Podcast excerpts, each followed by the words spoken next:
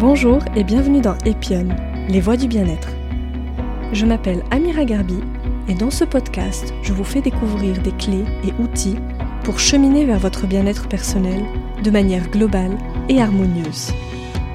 Ici, je donne la parole à des praticiens, thérapeutes, chercheurs, écrivains, qui font bouger les lignes du bien-être en proposant des approches et des outils innovants pour prendre soin de soi au quotidien. Ce podcast n'a aucune prétention médicale, il est juste informatif. Pensez à demander l'avis de votre médecin si cela est nécessaire.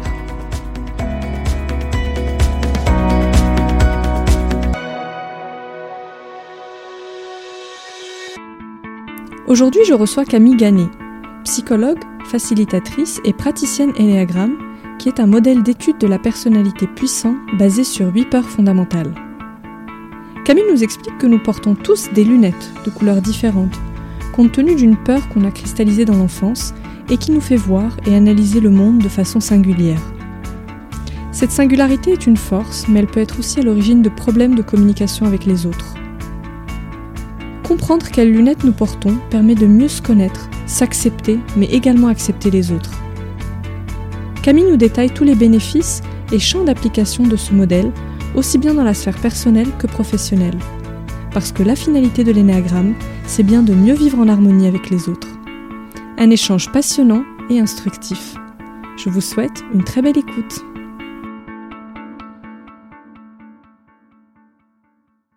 Bonjour Camille, je suis très heureuse de te recevoir aujourd'hui dans Epion Podcast. On va parler de l'énéagramme, cet outil fabuleux. Mais avant ça, on va commencer par parler de toi.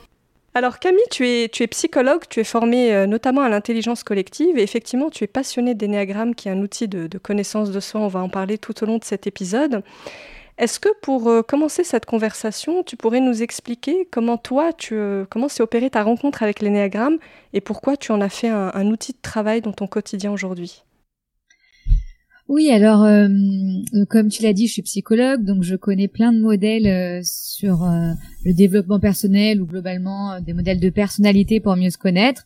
Et on m'avait parlé dans tous les outils qui existent sur cette planète de l'énéagramme. Donc je m'étais renseignée un peu comme ça sur sur cette méthode. Et ça m'avait pas plus marqué que ça. Je dois avouer que je m'étais dit, bah, c'est un peu comme du MBTI, du disque, c'est un autre modèle, il y en existe plein. Et en fait, c'est vraiment du hasard euh, qui est que euh, une amie, en fait, sur Paris, un jour pluvieux, euh, euh, nous dit bah, venez à la maison, vous abriter. Camille, t'es psy, tu dois connaître l'énéagramme parce que quand on est psy, on doit tout connaître. Et donc je lui ai dit non, je ne connais pas vraiment. Et elle nous a fait un atelier improvisé. Donc j'étais avec un de mes meilleurs amis, mon, mon mari et elle. Et là, j'ai compris vraiment à quel point cet outil était puissant euh, bah, parce qu'elle nous a aidé à découvrir nos, nos profils et ça m'a un peu gratté, je dois le dire. Euh, le profil que j'avais, je l'aimais pas et je me suis dit oh il y a un truc à creuser et euh, c'est de là en fait que j'ai rencontré vraiment euh, ce modèle-là et j'ai décidé après d'aller me former pour mieux comprendre mon profil et après pour l'utiliser dans, dans mon quotidien pro et perso. Ok, très bien. Donc tu l'as un peu dit, effectivement, c'est, c'est pas du MBTI ou d'autres, euh, tests de personnalité. Qu'est-ce qui distingue du coup l'énéagramme de, de toutes ces autres tests qu'on peut trouver sur le marché? Et oui, ça, ça, on le voit pas au premier. Enfin voilà, quand on lit sur euh, sur internet, c'est pas forcément ce qu'on voit. En tout cas, moi, je l'avais pas vu, et pourtant, c'est ce qui fait que cet outil, s'il est bien utilisé, il est vraiment puissant. J'aime bien dire que l'être humain, c'est un iceberg. Euh, donc la partie visible, c'est nos comportements, c'est ce qu'on voit de l'autre, c'est ce qui est accessible euh, là, le matin à la machine à, café. Voilà, on voit ça de nos collègues. Euh, par contre, ce qu'il y a en dessous de l'iceberg, bah, ça c'est plus invisible, plus inconscient, et c'est là que que se différencie l'énéagramme en fait. Le disque, le MBTI, ce sont des modèles qui marchent, hein, qui permettent de mesurer du comportement. Est-ce que je suis plutôt introverti, extraverti? Euh, est-ce que je prends des décisions rapidement ou j'ai besoin de temps de réflexion? Donc ça, en fait, c'est des choses qu'on peut voir nous à l'œil nu. Euh, les gens extravertis et introvertis, on peut les voir, par exemple en soirée. Le, par contre, pourquoi je fais ça? Bah, on sait pas trop quoi. Ça, c'est la partie invisible et c'est ce que mesure et c'est là, pour moi, la vraie et grande différence de l'énéagramme. C'est la, la partie invisible de l'iceberg, c'est-à-dire que hum, tout au fond, au fond, au fond de notre iceberg, on a une peur fondamentale qui définit nos besoins et que si ces besoins ils sont remplis ou pas, on va ressentir des émotions. Et nos émotions, comment on va les voir? Bah dans notre corps, ça veut dire dans notre comportement, donc la partie visible. L'énéagramme ne permet pas de mesurer la partie visible, mais elle permet de, de mesurer, on va dire, euh, de définir la partie plus invisible, ça veut dire notre peur fondamentale et du coup nos besoins, voilà, qu'on a nos besoins prioritaires que, que l'on a besoin ce qui n'est pas le cas des autres euh, des autres modèles. Donc en fait, c'est pas qu'il y en a un qui est mieux que l'autre, c'est qu'ils sont complémentaires. Mais utiliser l'énéagramme pour du comportement, c'est dommage parce que ça ne marche pas. Et inversement, utiliser un disque euh, ou, euh, ou du MBTI pour aller dépister ses peurs fondamentales, ça ne marche pas, ça sert pas à ça en fait. C'est juste que les deux sont très complémentaires, mais la grande différence et ce qui me plaît, voilà, c'est pour ça que je choisis cet outil, c'est parce qu'il permet de mieux gérer les peurs fondamentales cristallisées dans l'enfance. Et moi, en tant que psy, euh, évidemment que ça me plaît, quoi. Voilà. Très clair. Merci Camille pour cette introduction. Alors, d'où vient l'énéagramme et qu'est-ce que ça veut dire? Quelle est la signification de ce mot? Alors, euh, énéagramme. Euh, alors j'avais, j'ai relu un peu mes notes, j'avoue, hein, euh, avant. Donc ça vient du grec énéa qui veut dire neuf et gramma qui veut dire lettre. En fait, c'est simple. Dans le modèle de l'énéagramme, il y a neuf profils de personnalité. Donc voilà, neuf lettres, même si c'est pas vraiment des lettres, c'est plutôt des chiffres. C'est profil 1, 2, 3, voilà. Et il y a un schéma. Si vous mettez énéagramme sur euh, sur internet, vous trouverez un, un, joli schéma, un rond avec une espèce d'étoile dedans là. Voilà. Donc ça c'est le, le, le modèle visuel de l'énéagramme. Alors d'où ça vient? Il y a beaucoup euh, de, de là aussi, il y a beaucoup de champs et, on pourrait euh, avoir du mal à le définir. En tout cas, moi, là où j'ai été formée, on dit que l'énagramme, ça vient d'une tradition orale. L'histoire raconte que ça vient des pères du désert, en fait. Euh, l'histoire, c'est que c'était un groupe d'hommes qui marchaient dans le désert. Et donc tradition orale parce qu'il n'y avait pas d'écrit, donc qui parlaient, en fait, qui philosophaient euh, autour de sujets importants et en fait, euh, ils se sont rendus compte qu'ils voyaient pas les mêmes sujets de la même façon. Et de là, ils se sont dit, hum, nous sommes différents. Joli constat.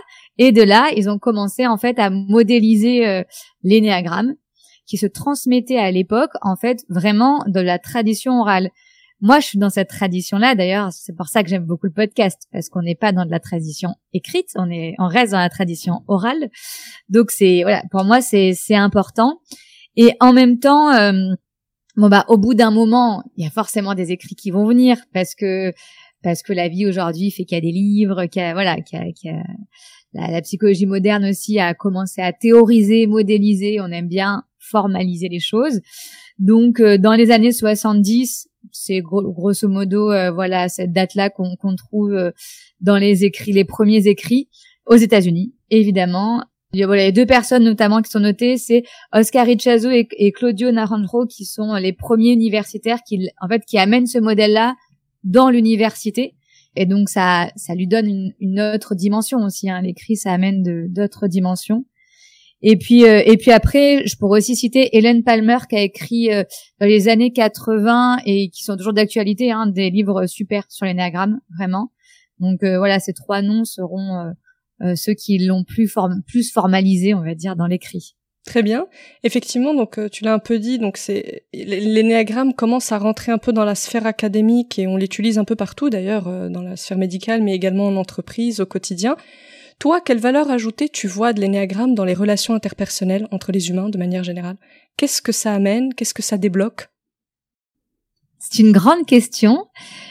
Et en même temps, c'est celle qui est fondamentale euh, pour moi parce que c'est ça le cœur de mon travail. Donc, euh, c'est vraiment, euh, pour moi, l'énéagramme, c'est un outil qui permet donc de mieux se connaître et de mieux s'accepter. Donc, ça passe par soi d'abord. souvent, les personnes me disent, j'aimerais que ça aille mieux avec un tel ou ci ou là, mais en fait, voilà, d'abord c'est soi. Et donc, si on est mieux avec soi, in fine, on sera mieux avec les autres. Déjà, c'est le premier constat, c'est voilà, c'est le premier constat que peut amener l'énagramme. Donc c'est un mieux se connaître pour après être mieux avec les autres. Si moi je, connais mieux mes fonctionnements, je peux aussi mieux voir ceux des autres. Je peux voir en quoi ils sont ressemblants ou différents. Ça veut pas dire que c'est moi qui ai raison et que c'est l'autre qui a tort. C'est juste que je me, j'ai un modèle qui, qui me permet de voir que, waouh, sur cette planète, nous sommes différents Et donc ça met beaucoup plus d'acceptation, de tolérance, de compassion dans la dans la relation à l'autre.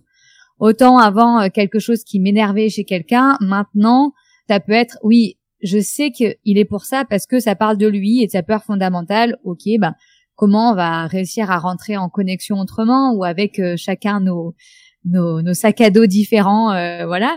Vraiment pour moi c'est ça la, la, la plus-value de l'énéagramme en fait.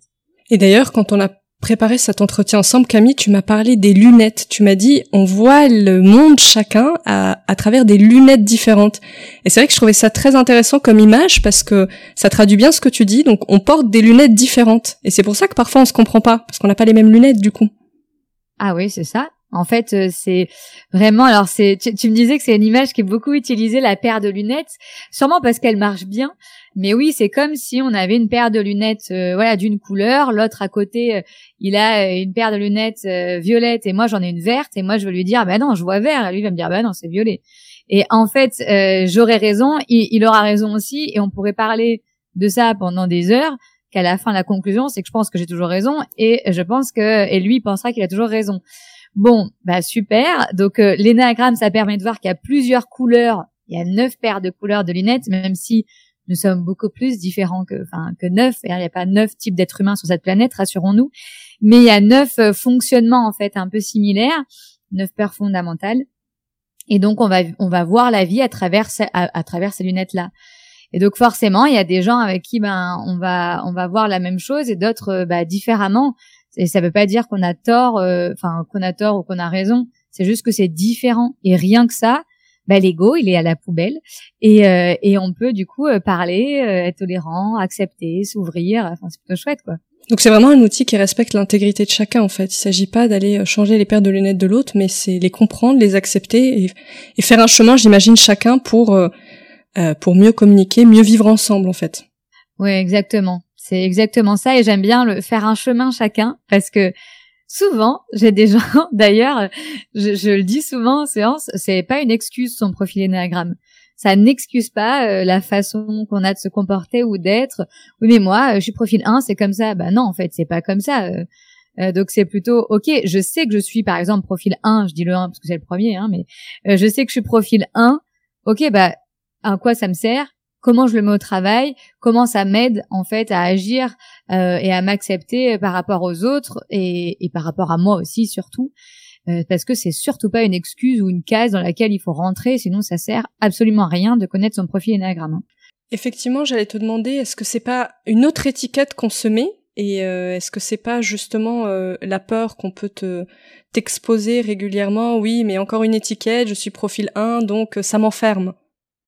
C'est euh, cette peur, je l'ai à chaque fois. Alors, enfin à chaque fois, je l'ai beaucoup.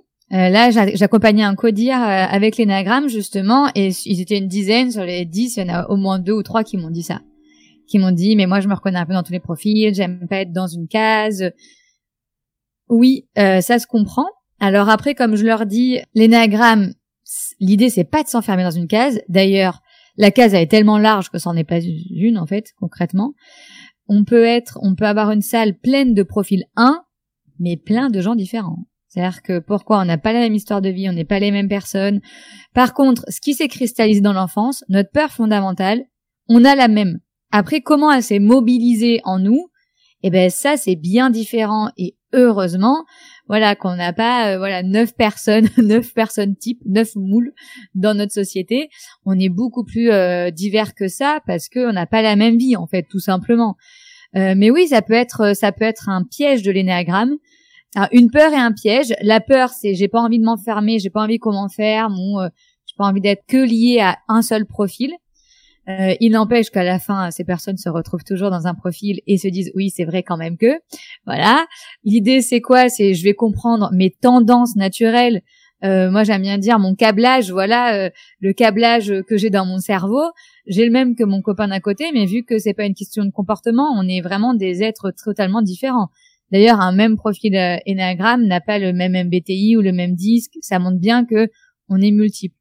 Après, il y a le piège, le piège qui est que j'ai déjà vu et, euh, et, sur lequel on peut du coup euh, évidemment tomber, c'est euh, on fait un atelier nagramme, on sait que toi t'es un, toi t'es deux, toi t'es trois, et après on parle que comme ça.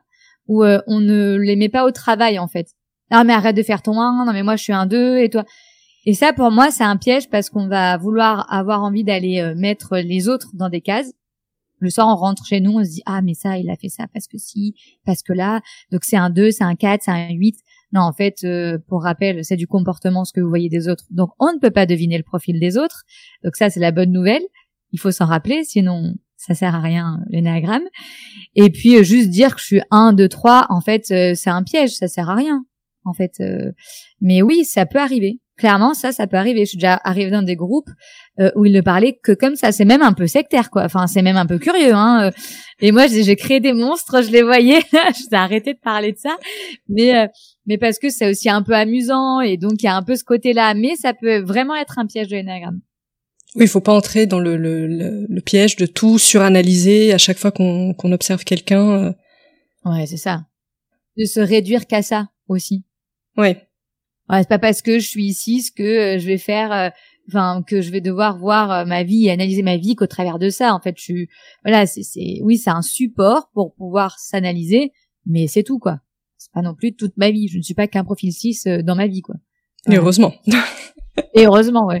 Donc si je résume bien Camille, du coup, effectivement, ça nous donne un cadre, mais dans ce cadre, on a quand même l'unicité de chacun qui va ressortir à travers l'expérience et à travers comment on utilise cet outil au quotidien, parce qu'on va pas l'utiliser de la même manière. Donc ça, c'est important de s'en souvenir. Tout à fait. Et d'ailleurs, tu disais, euh, moi, mon profil me plaisait pas au début, donc toi, ton profil a évolué dans le temps? Est-ce que nos profils énéagrammes changent dans le temps? Et malheureusement, non.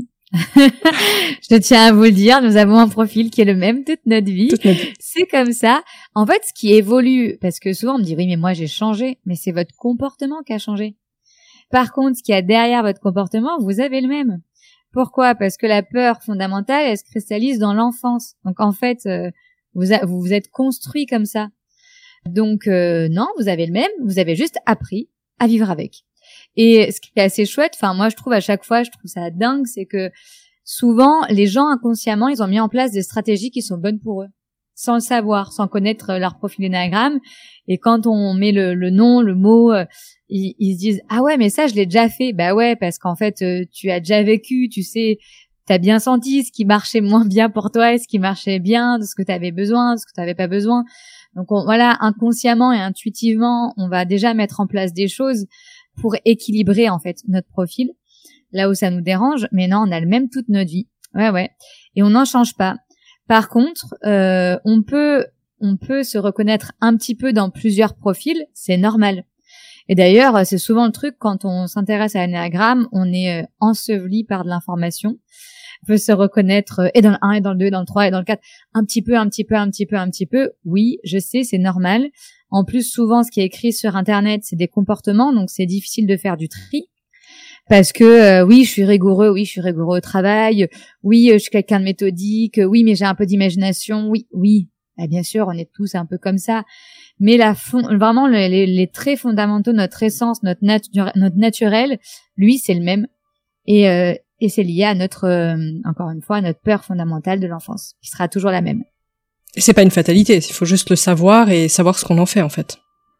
Exactement. Et c'est aussi important euh, de le poser parce qu'il y a peut-être des personnes euh, là qui écoutent et qui se disent mon Dieu quel trauma j'ai eu dans mon enfance. Euh, c'est pas forcément un trauma. Hein. Et ça c'est intéressant. On a tous un profil euh, et on a pu tous avoir des enfances très heureuses, des parents pleins de belles intentions. Il n'empêche que nous avons un, un profil énagramme, donc une peur qui s'est cristallisée. Qu'est-ce qui fait que euh, à la hauteur de mes quatre ans, quand mes parents ils ont eu cinq minutes ou dix minutes de retard parce qu'il y a eu des bouchons, ça ne fait pas d'eux des mauvais parents. Mais qu'est-ce qui fait que moi, je vois que mes parents ils sont pas là, j'ai quatre ans, je me dis dix minutes c'est énorme euh, à la hauteur de mes quatre ans et que ça me crée une angoisse d'abandon. Et euh, mon petit copain d'à côté qui lui n'a même pas vu que ses parents sont en retard et donc ne va rien développer ça, c'est un peu un mystère en fait euh, encore de des théories de psychologie. Euh, donc, il faut pas forcément un trauma pour développer une peur fondamentale. Évidemment, plus c'est traumatique, plus la peur elle est intense. Donc, euh, plus elle est présente et elle va nous amener des effets du coup négatifs dans notre vie. Mais mais il faut pas forcément voilà quelque chose de grave. Oui, c'est bien de le souligner quand même, effectivement. Il s'agit pas là de d'aller euh, soulever euh, des peurs de l'enfance. On va pas découvrir des choses horribles sur nous, donc euh, pour rassurer. c'est ça en fait, et c'est surtout on va pas aller détester nos parents. Hein. Enfin, souvent on me dit ah là, mais l'enfance, mais moi mes parents ils ont fait du mieux. Bah oui, bien sûr, je sais qu'ils ont fait du mieux qu'ils peuvent, et en fait même eux, ils ont fait avec leur peur. Et enfin voilà, c'est on fait ce qu'on peut avec ce qu'on a voilà, de disponible. Euh, L'idée c'est pas ça, c'est juste d'aller mettre de la conscience en fait sur notre construction. Ok, euh, moi j'ai grandi comme ça parce que je sais pas, euh, éducation avec beaucoup de liberté. Voilà, c'est c'est mon cas par exemple. Moi j'ai une, une, éducation avec beaucoup de liberté. Ben évidemment j'ai besoin de sécurité. Euh, et à l'inverse, quelqu'un qui va avoir une éducation avec beaucoup de sécurité plutôt stricte aura un grand besoin de liberté. Bon bah voilà. Euh, qu'est-ce que est-ce qu'il y en a une qui est mieux que l'autre? Je suis pas sûre en fait. Mais par contre, de le savoir, c'est ça la différence. C'est que je sais pourquoi moi j'ai besoin de sécurité. Et je l'ai compris et, et du coup, je peux avancer plus clairement et plus en conscience dans la vie avec ça. Et ça, ce que tu dis, Camille, c'est très important. Il n'y a pas un profil qui est mieux que l'autre, et je pense qu'il faut le rappeler à tout le monde. Euh, vous allez tomber sur un 1, 2, 3, c'est la même chose en fait. Enfin, c'est différent, euh, c'est différent, mais il n'y a pas une, une supériorité euh, qualitative entre les profils. Non, pas de supériorité. En général, on n'aime pas trop son profil, faut se le dire quand même, parce qu'il vient, j'aime bien dire, ça vient gratter quoi. Et voilà, c'est un truc à l'intérieur qui vient faire. Hum, c'est vrai que je suis un peu comme ça. Ça peut être un indicateur d'ailleurs de trouver votre profil, mais euh, il y en a pas un qui est mieux que l'autre. Par contre, je dois avouer en, en toute honnêteté qu'il y a des profils qui sont plus adaptés en fait à à la société ou euh, clairement euh, quand on a un profil qui est plutôt euh, euh, de nature à être très hors cadre, eh ben forcément que ça peut moins bien passer en entreprise qu'un profil qui est de nature à être plutôt très très dans le cadre. Parce qu'en entreprise, on aime bien les gens dans le cadre. Donc euh, voilà, il y a, plutôt des profils qui peuvent être plus adaptés que d'autres, mais ça c'est un effet de la société, en tout cas de la France. C'est assez sûr que dans d'autres pays, euh, peut-être que c'est d'autres profils qui seraient mieux adaptés. Mais il y a voilà, il y a juste ça, mais fondamentalement ah non, tous les profils, ils sont aussi bien que horribles. Hein. Franchement, euh, ils ont les deux côtés, ombre et lumière. Voilà. D'ailleurs, je me demandais, euh, tu parles de la France, est-ce que c'est un outil qui est accessible partout et universel? Est-ce que dans les autres pays, on l'utilise de la même manière? Parce que les mots et le sens des mots n'est pas le même, donc la compréhension des questions peut être différente. Mais moi, j'ai vu que le, le, le est utilisé quand même dans beaucoup, beaucoup de pays. Ouais. Ah oui, oui, il est international, il est très très utilisé. Et d'ailleurs, pour la petite anecdote, c'est que la, la, copine qui euh, qui nous a fait euh, l'atelier là, qui m'a fait découvrir l'énéagramme, elle est iranienne et elle utilisait l'énéagramme en Iran. Donc euh, voilà, ça montre bien le côté international. Oui, oui. après, clairement, il y a des effets de traduction. Des fois, j'aime bien les relire les noms en anglais, par exemple, parce que ça donne pas du tout la même le même sens. Si je prends euh, le profil 1, qui est, je trouve, le plus parlant, il s'appelle euh, le perfectionniste en français. Et, euh, et, en fait, il porte très mal son nom, mais c'est une question de traduction.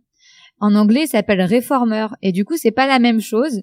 Par exemple, d'être perfectionniste, donc on voit très bien vite ce côté-là en France. Sauf que réformeur, si vraiment je le francise, ça veut dire mettre en place des réformes. Ça, et là, on n'a rien à voir. C'est de l'amélioration continue. Donc, on n'est pas sur quelque chose de perfectionnisme, euh, de euh, il faut que tout soit à sa place. Non, il faut que tout soit optimisé et, et, et en meilleure version en fait.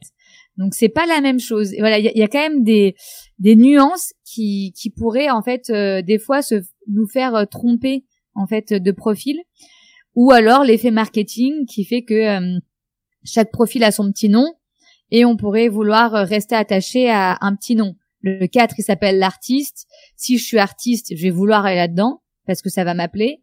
À l'inverse, si je suis pas artiste, je vais jamais aller le lire parce que je me dis bah c'est pas du tout moi alors qu'en fait c'est juste un nom et que euh, moi je l'appelle la drama queen par exemple euh, le 4 parce que je trouve ça représente mieux ce profil là bon c'est c'est moi et ma sensibilité mais du coup euh, voilà les effets de nom aussi de marketing ça peut vraiment avoir un effet sur la compréhension du modèle. Donc oui oui là aussi vous enfermez pas sur des titres des noms c'est important quoi. Tout à l'heure tu disais les parents influent beaucoup sur effectivement ce qui va déterminer notre personnalité mais il y a peut-être pas que les parents, justement, on se parle de la société, de la culture, tout ce qui gravite autour de nous. Est-ce que ça va déterminer aussi notre profil? Bah typiquement, si je grandis en Iran versus en France, bah je vais peut-être pas avoir les mêmes mécanismes forcément. Oui, ça influence notre environnement. D'ailleurs, euh, là pour le coup, toutes les théories de, psycho montrent que on est davantage influencé par notre environnement que par notre ADN. Donc, ce qui est, euh, voilà, on est conditionné. Donc oui, bien sûr qu'il y a des effets. Il y a des effets aussi dans dans la façon de, de voir, euh, dans et la façon d'avoir des valeurs. Il y a dans, dans certaines euh, dans certains pays le service par exemple, le service à l'autre, euh, le sens du sacrifice c'est pas le même dans des ouais dans des sociétés euh, plus communautaristes vs des sociétés plus individualistes, bah clairement on va pas avoir le même rapport à l'autre. Donc oui, là clairement il y a des effets et il faut en prendre compte quand quand les personnes justement viennent expliquer leur histoire de vie, on voit bien ça. Hein, il y a des des familles, euh, enfin des personnes qui sont euh, dans le service parce que euh, parce qu'ils ont été comme ça culturellement, c'est comme ça. Le grand frère, il doit s'occuper de tous les petits frères et petites sœurs et des parents et et c'est comme ça. Donc oui, clairement, il y a la place des parents, il y a la place que l'on a dans la fratrie aussi qui est importante. C'est pas la même chose d'être l'aîné, le deuxième, le troisième. Voilà, c'est c'est comme ça. Et la place dans la famille, plus globalement aussi, ça a l'effet. Comment on a grandi? Clairement, si on grandit dans un dans un pays en guerre ou pas en guerre. Enfin voilà, tout ça, ça a évidemment des effets. Hein. C'est une certitude. Il n'empêche que à l'échelle d'un même pays, qui va jouer le plus quand même, et notamment très tôt dans la vie de l'enfant, c'est notre environnement proche familial. Nos figures parentales, c'est celles qui vont avoir le plus grand impact sur nous. Donc soit c'est nos parents, soit c'est des personnes qui ont pris le rôle de parents, mais c'est quand même par euh, là qu'on va cristalliser le plus de choses.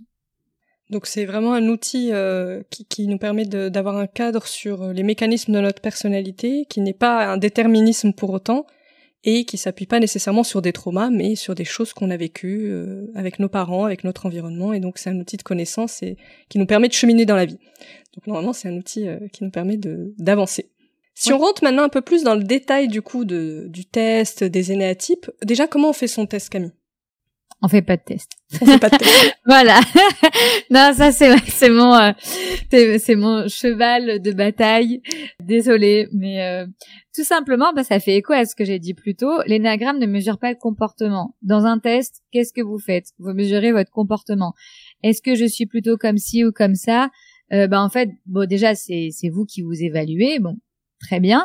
Donc il y a un petit biais, mais ça toujours c'est ok. Dans tous les tests, il y a un petit biais de, de, de perception. Mais est-ce que je suis plutôt de nature à ranger les choses ou à pas ranger les choses? En fait, euh, on s'en fiche. C'est pourquoi vous avez besoin de ranger. Le pourquoi j'ai ce comportement, c'est ça que mesure l'énagramme. Mais un test euh, écrit en ligne ou peu importe, il va juste mesurer le comportement et pas le pourquoi vous avez ce comportement. Donc vous allez pouvoir passer à côté de votre profil. Moi encore aujourd'hui, quand je fais les tests euh, en ligne, euh, j'ai pas mon profil. Pourtant, je suis assez sûre quand même de mon profil, mais parce que quand je décris des comportements, mes comportements, ils ressemblent plus à un autre profil, en fait, euh, ce qu'on peut percevoir d'un autre profil. Je trouve aussi que ça va dans le sens de l'histoire de l'énagramme, qui est la tradition orale.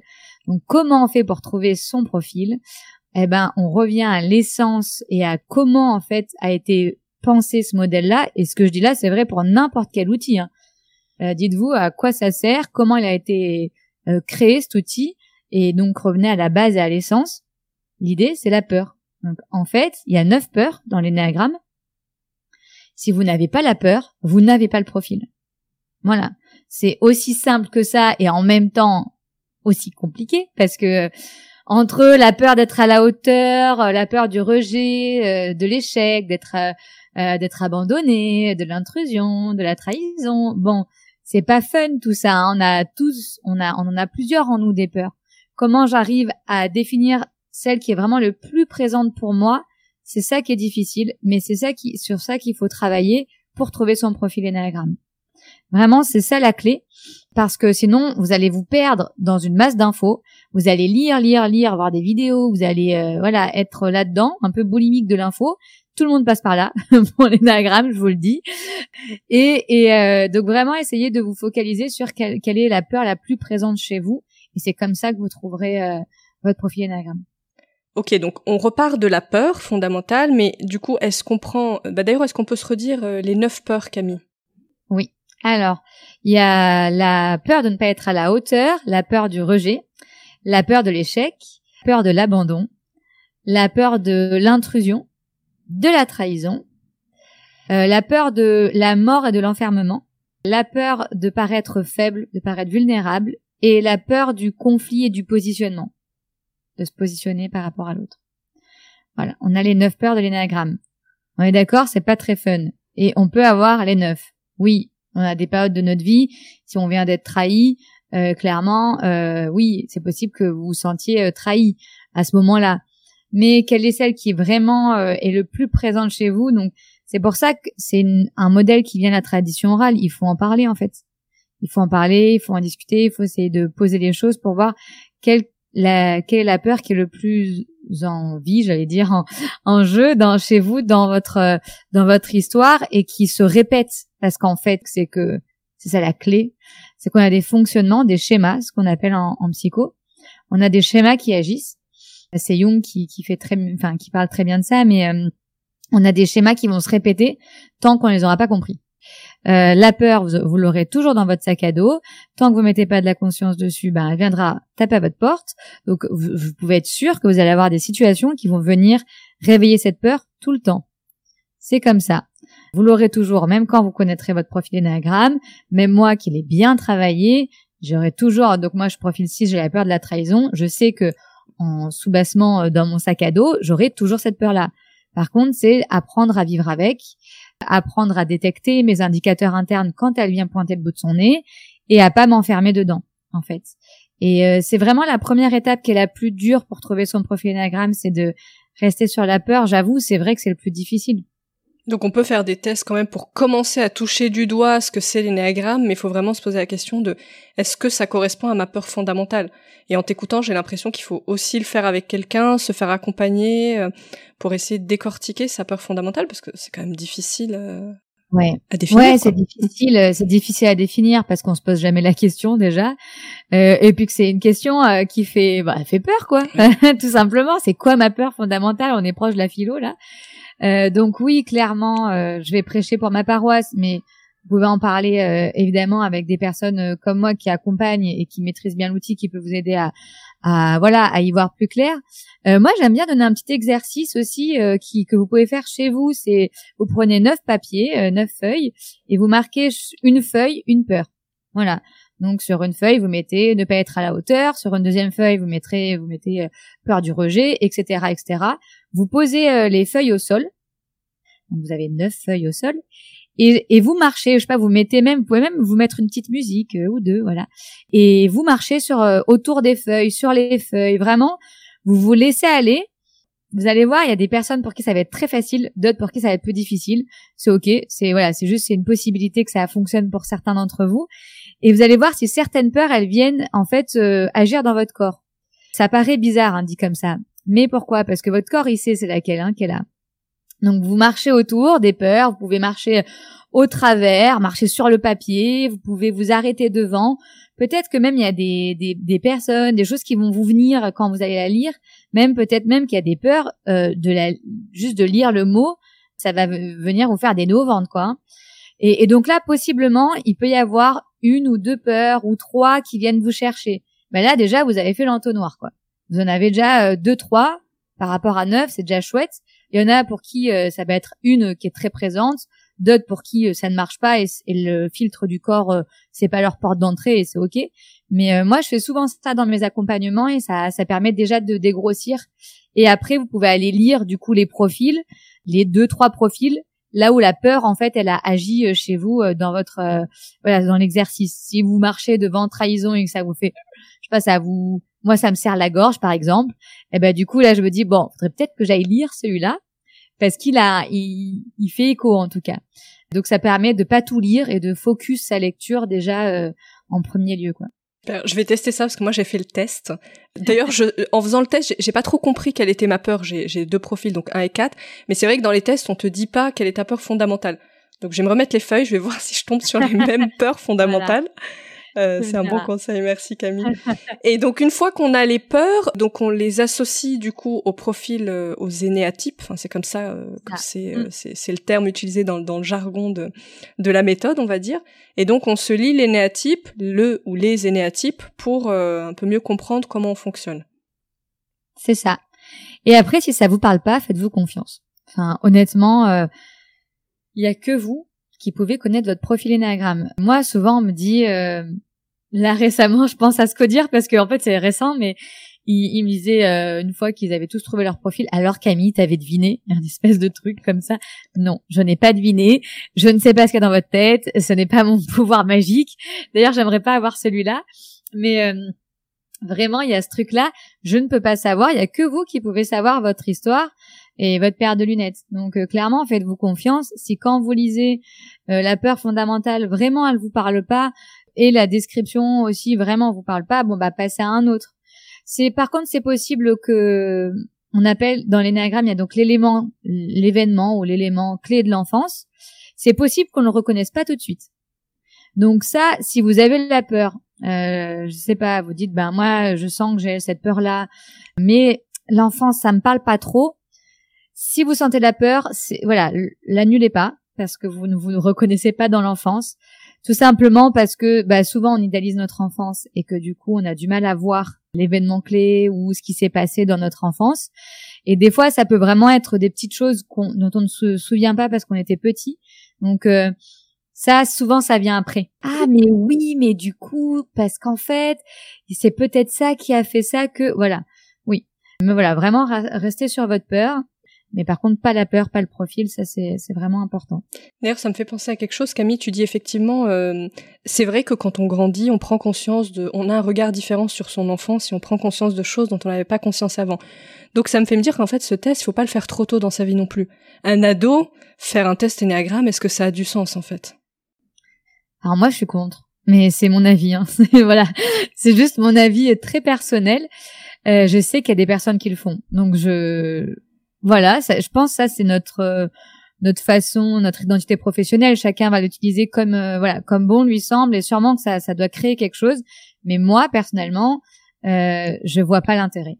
En plus, déjà parce que l'adolescence c'est c'est une période de construction identitaire et donc y mettre de suite un numéro, je trouve que c'est c'est pas le bon chemin en fait. Euh, moi, je laisserai la personne se développer, après, évidemment, euh, j'imagine, je sais pas si les parents connaissent Enagram, peut-être que eux, ils peuvent avoir des pistes ou des choses, mais mais dans tous les cas, euh, ne pas enfermer euh, votre ado dans un numéro, c'est important.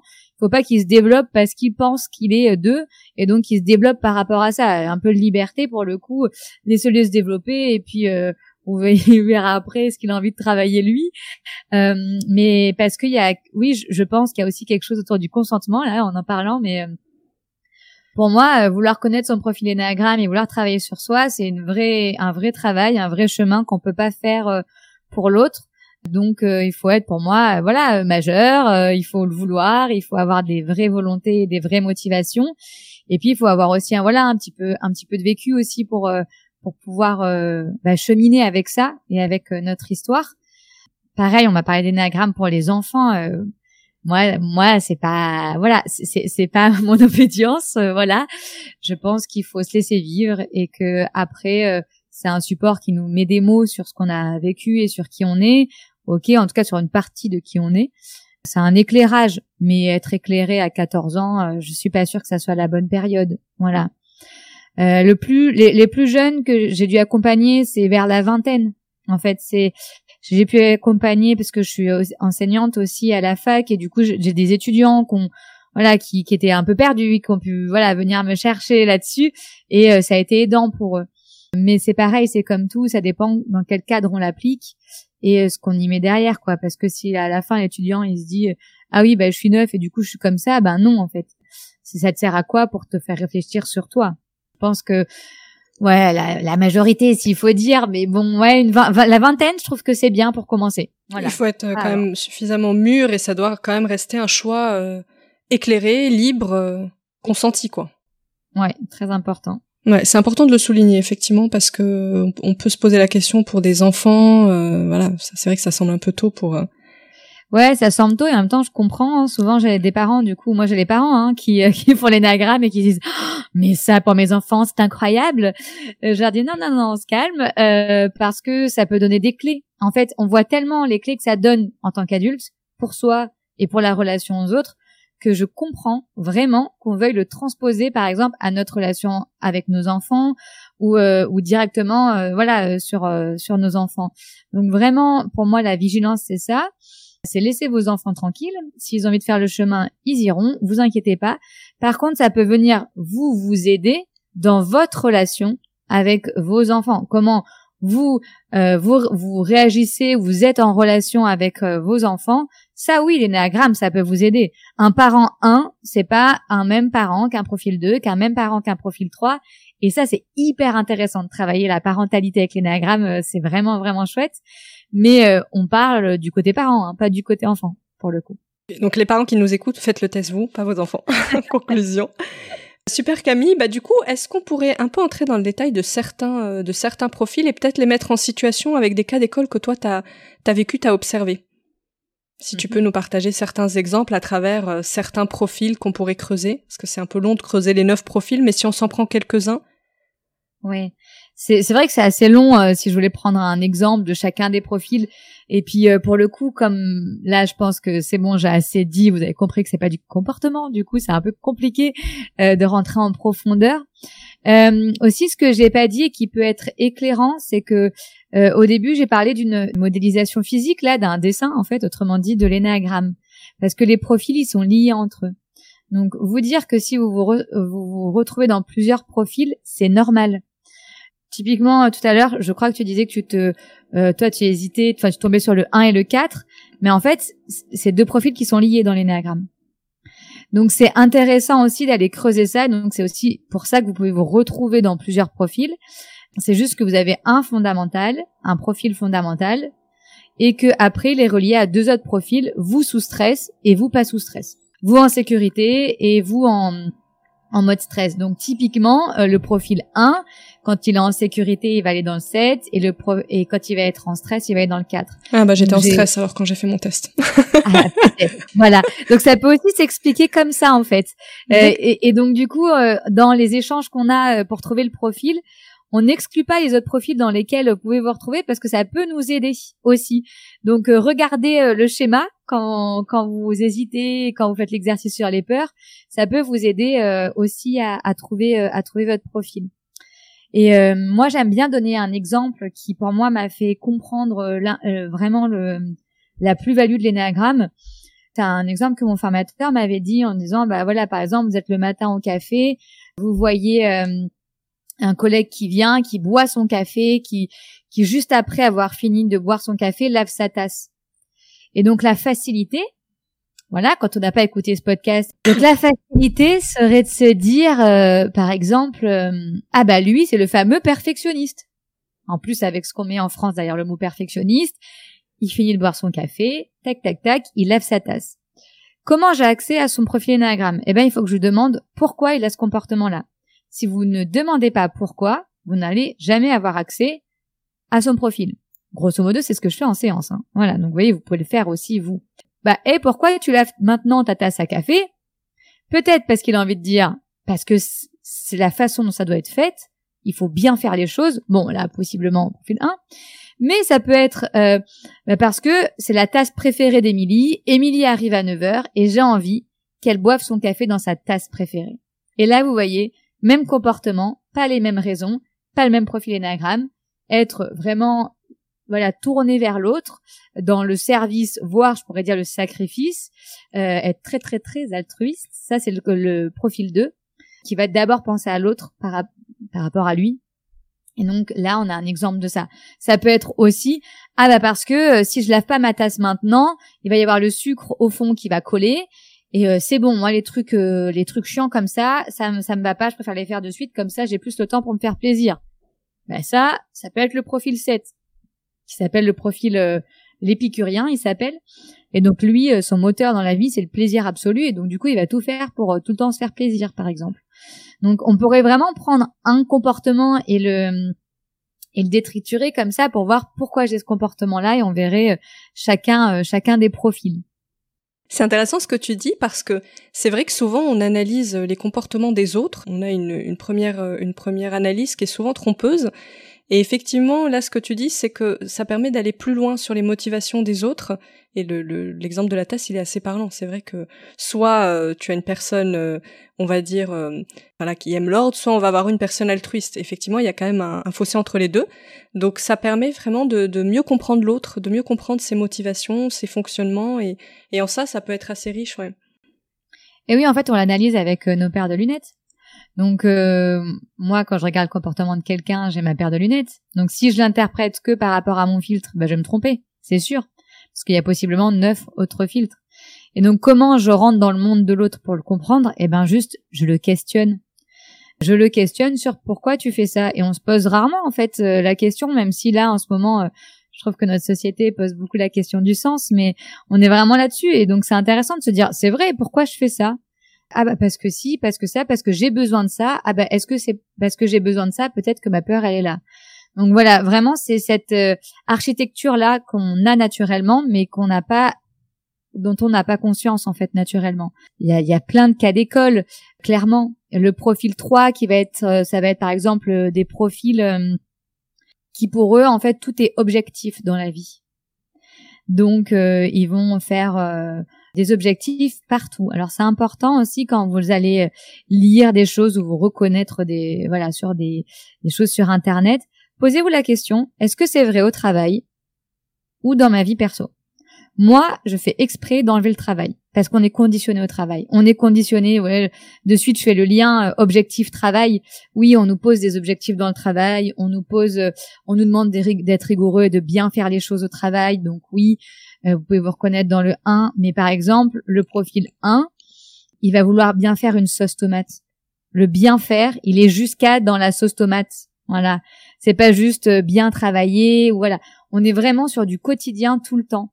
Sans le savoir, sans le dire, hein. mais euh, et le 3, par exemple, lui, il va mettre des objectifs, mais des objectifs, oui, de vie, mais des objectifs de journée, des objectifs de réussite tout le temps, et donc son son leitmotiv c'est ça. Une fois qu'il atteint l'objectif, il est au, step d'après et au step d'après. Et donc euh, c'est des profils plutôt ambitieux qui sont ambitieux, mais même au step de leur vie euh, perso en fait. Ça peut être, ils peuvent se mettre des objectifs de tailler euh, leur haie le, week-end, mais de le tailler de cette façon-là et comme si et voilà, on est vraiment sur aller aller d'abord dans le perso et essayer d'éliminer le pro parce qu'on est conditionné. Donc vraiment pensez à vous en, en perso il va mettre des objectifs typiquement sur ses enfants, le 3. Euh, ça, c'est ça, c'est une certitude. Ce que ne fera euh, pas euh, un profil 4, par exemple, ni un 5. Voilà, donc il y a, y a, vraiment des choses sur lesquelles on peut on peut avoir des voilà des, des petites pistes. Le profil 9 par exemple, qui souvent vous allez lire profil qui a peur du conflit. Moi j'aime bien dire et je l'ai dit au début, c'est peur du conflit et du positionnement. En fait, ce qu'il faut se comprendre dans le profil 9, c'est que lui, il va dans le sens du vent. Et du coup, se positionner, c'est compliqué. Donc un profil neuf, il sait pas dire oui et il sait pas dire non. En fait, il sait les deux. Bon, ça lui va, quoi. Et donc il a un peu ce truc euh, un peu flex là où euh, il va bien suivre les groupes, il va être euh, et avoir du mal à détecter ses besoins, par exemple. Alors que un profil 2, le profil 2 lui, il va il, va pas savoir dire non, mais il va beaucoup dire oui. c'est ça la différence c'est qu'il va dire oui tout le temps à l'autre et, euh, et du coup le non il connaît pas. Alors que voilà, profil neuf qui est plus calme, lui c'est pas oui, c'est pas non, il est un peu dans sa bulle.